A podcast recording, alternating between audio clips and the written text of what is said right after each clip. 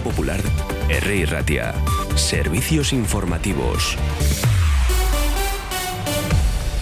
Son las 10 de la mañana. El índice de precios al consumo se redujo en enero en Euskadi en dos décimas respecto al mes anterior, pero elevaba su tasa interanual hasta el 5,6%, lo que supone 0,2 puntos más según los datos definitivos publicados hace muy pocos minutos por el INE, Instituto Nacional de Estadística.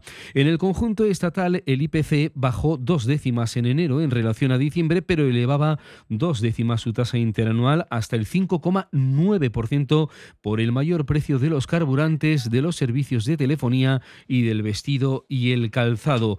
Llegan las primeras reacciones. La primera, la del presidente del gobierno español, Pedro Sánchez, ha asegurado en la sesión de control del Congreso que el último dato de inflación disponible del INE, este que acaban de escuchar, demuestra textual que están bajando los precios de los alimentos. También, por cierto, ha ensalzado la reciente subida del salario mínimo interprofesional hasta los 1.080 euros y la revalorización de las pensiones al 8,5 para este año. Precisamente, el BOE, el Boletín Oficial del Estado, publica hoy el Real Decreto por el que el salario mínimo interprofesional sube este año ese 8% hasta los 1.080 euros al mes en 14 pagas con efectos retroactivos desde el 1 de enero de 2023. Recordamos que este incremento, aprobado ayer en Consejo de Ministros, fue acordado por el Gobierno Central, Comisiones Obreras y UGT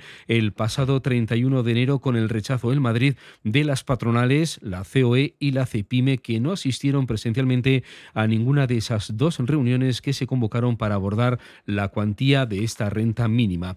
Y en el ámbito político, hoy hemos estado con José Ramón Becerra, coportavoz de Equo Verdeac y le hemos preguntado por un acuerdo al que han llegado este fin de semana, en las últimas horas, Podemos, Esquerra Nicha, Izquierda Unida y Alianza Verde, que van a concurrir juntos el 28M. Confían desde ahí, en esta plataforma, en sumar a otras formaciones de izquierda. Lo que pasa que la novedad es que aparece Alianza Verde. ¿Y qué es lo que dice José Ramón Becerra desde Ecuoverdea? Bueno, evidentemente cuando se forma una coalición, una coalición tiene que ser para sumar votos, para sumar eh, personas y para sumar espacios políticos. Evidentemente el espacio de Unidas Podemos es el que es ahora mismo, lo forman los partidos que efectivamente se han presentado, eh, pero el espacio político verde desde 2020 es distinto en el País Vasco, en Euskadi, porque nos presentamos en solitario a las, elecciones autonómicas y bueno, pues ahí obtuvimos eh, unos miles de votos que son ahora mismo el espacio político verde. Eh, evidentemente, eh, cuando se prepara una coalición para unas elecciones forales, municipales o las que sean, yo creo que lo deseable es hacer coaliciones que sumen votos y no tanto que sumen figuras, aunque evidentemente eh, el apoyo de una figura como López de Uralde pues eh, siempre es bienvenida, ¿no? Movilizaciones a esta hora de la mañana en la capital vizcaína. Comienza a esta hora una manifestación de la plantilla del Centro Vasco de Transfusión y Tejidos Humanos para exigir soluciones a Osakidecha.